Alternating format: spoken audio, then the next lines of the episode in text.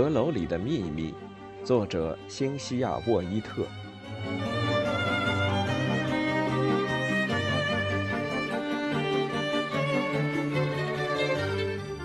第七章：失踪的婴儿。什么？我尖叫起来。麦克的话在我脑子里轰隆作响，就像狂风呼啸过天空。一切都是那么混乱，一切都在旋转、摇晃、动荡不定。我什么也看不清楚，嘈杂的雨声和瀑布的巨响使我更加混乱不安，仿佛他刚才这几句话直接把暴风雨刮进了我的脑子里。我不由得抬起双手捂住耳朵，喊道：“等一下，等一下！”等我终于平静了一些之后，他才说：“你竟然不知道这事？我只知道他的妻子死了。我在墓园里看到过卡兰德家的墓碑。”他是一八八四年去世的，就在他父亲去世几天之后。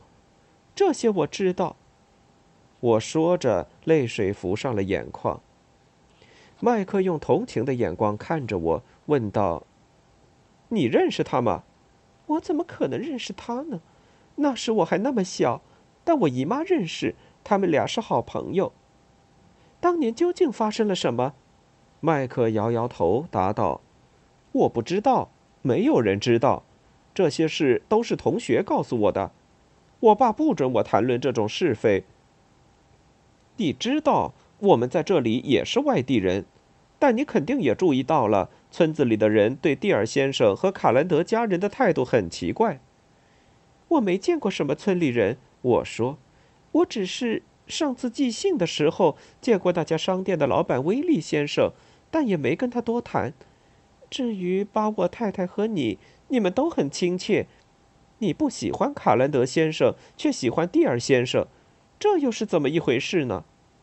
麦克的神情严肃起来，说道：“我把我了解到的情况都告诉你吧，这都是我爸爸说的。关于卡兰德家的事，村里人有不少说法，多半都是闲言碎语。人嘛，总是爱说闲话。”据说，就在老卡兰德先生搬来这里，盖了第二幢给伊诺克和他妻小的房子后，他的女儿，就是艾琳。我插嘴道：“对，就是艾琳。她认识了蒂尔先生。我想，他大概是经常出来散步，偶然在附近碰到蒂尔先生在画画，两人就这么认识的。几年之后，他们结了婚。人都说，蒂尔先生是看中了艾琳家的财产才娶她的。”可他并不像那种会贪图女方财产的人，对吧？我不知道，我不太了解他。我想蒂尔先生肯定很爱艾琳，而且艾琳也一定很爱他。要知道那时候艾琳的年纪都挺大了，有三十好几了呢。我敢说他一定不信任婚姻。我康斯坦姨妈也没结过婚呢。她说婚姻对男人有利。但对她这样的女人却不利。艾琳也许跟他是同一个类型的人，他们俩是好朋友吗？结婚以后，蒂尔先生和艾琳还有老卡兰德先生一起住在山上的大宅里。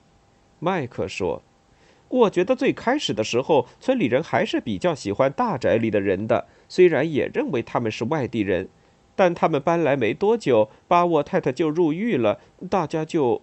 是呀。”我应着，我明白，也能理解村里人对巴沃太太被起诉的事有多么不满。他们肯定都认为巴沃太太是值得同情的，因为她偷窃的动机是好的。山上大宅里的一家人其实都不赞成伊诺克先生那么做。老卡兰德先生还极力劝阻过他，甚至还请了律师替巴沃太太辩护。这些事大家后来也都知道。但作为本地人，他们总觉得卡兰德一家人会给村子里带来麻烦。麦克想了一下，又接着说道：“后来，艾琳和蒂尔先生生了个孩子，不久之后，可怕的事就发生了。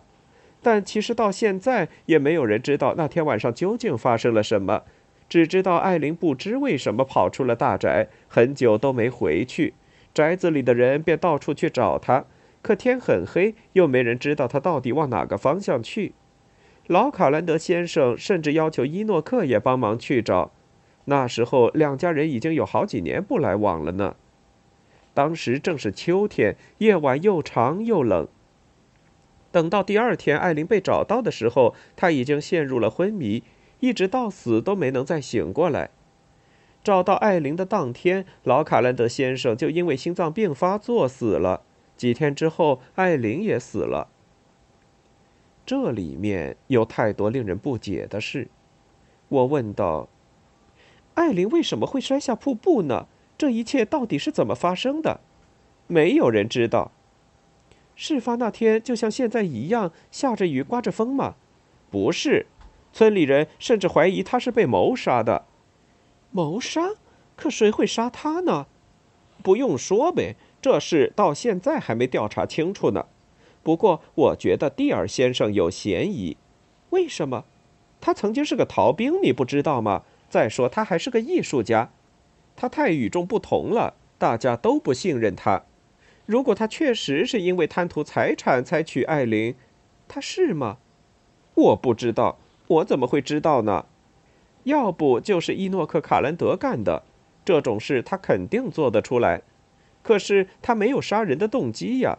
他本来就是财产继承人，嗯，而且艾琳还像妈妈一样的照顾了他那么多年，他是艾琳一手带大的呀。我听他的口气说，好像很爱他姐姐。那要不然就是流浪汉干的了。那些人没有家，整天四处游荡，干了坏事也容易逃脱。也许那天就是一个无赖想抢他的戒指或是胸针，导致他逃跑时摔了下去。他可能是太靠近瀑布边缘了，才不小心掉下去的。验尸官也这么说。麦克说：“那他们的孩子呢？”我问。艾琳发生意外的时候，他们的孩子大概有半岁，长大现在也有十几岁了。不过也不好说。艾琳死后，他们家的保姆就辞职了，那些本地的仆人也都离开了，没有人肯为蒂尔先生工作。后来，蒂尔先生又请了一个保姆来照顾孩子，是个外地人。听说那保姆从来没有出过大宅一步，还有人说她是个驼背女人，穿着长斗篷，沉默寡言，目露凶光，说话有外国口音。还有人说她看起来像个巫婆，有时候晚上会出来，一边采药草，一边喃喃自语，反正说什么的都有。然后一天晚上，那保姆和孩子突然就不见了，两个人都不见了。什么？我又叫了起来。这一切都太不可思议，太荒谬了。大家知道的情况嘛，就是这样。那天他们就这么失踪了，也没有人知道到底发生了什么事。是谋杀吗？看起来好像不太可能，或者是绑架。那蒂尔先生是什么反应？他什么也没做，麦克答道，眼神暗淡了下来，望向别处。他什么都没做，什么都没说，就好像艾琳和孩子还有那个保姆从来都没存在过似的。如果有人跟他提起他们，他不是假装听不见，就干脆扭头走开。那卡兰德先生呢？那孩子跟他多少也有血缘关系，他难道也一点都不关心吗？你是说伊诺克·卡兰德？他也许会关心吧，但因为村子里的人都不和他家的人来往，所以也没人知道他是什么反应。村里人排斥他们，是因为巴沃太太吗？麦克点了点头。这么说来，蒂尔先生有可能杀了三个人。我慢慢的说：“你是这么想的吗？”我仔细想想，这解释好像挺合理的。我可不这么认为，麦克答道，接着安慰我说：“你姨妈认识他很久了，不是吗？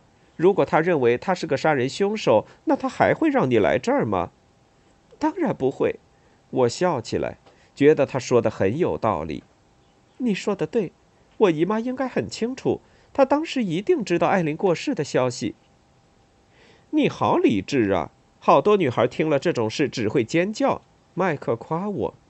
干嘛要尖叫呢？我被夸的有点不好意思。我想这些事我还没有完全弄明白。我无法想象一个人为什么要杀人。你说呢？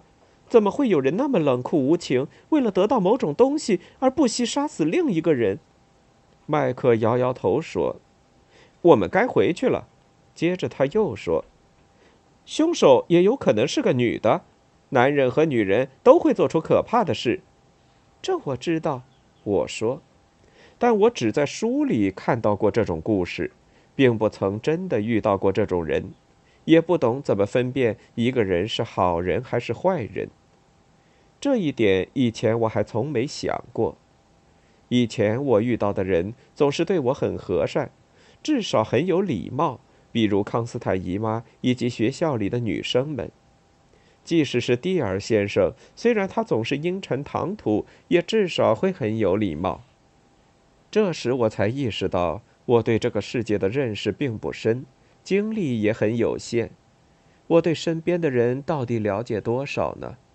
就连对康斯坦姨妈也是一样，尽管我从来不曾认真的怀疑过他，但光是有这种念头就足以让我很不舒服。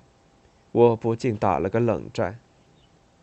我们得走了，麦克又催促道：“雨势变小了，明天下午就会放晴的。”我却觉得天空似乎再也不会放晴了。欲听完整版有声书，请关注我的微信公众号“我也读书 FM”，获得收听与更新信息。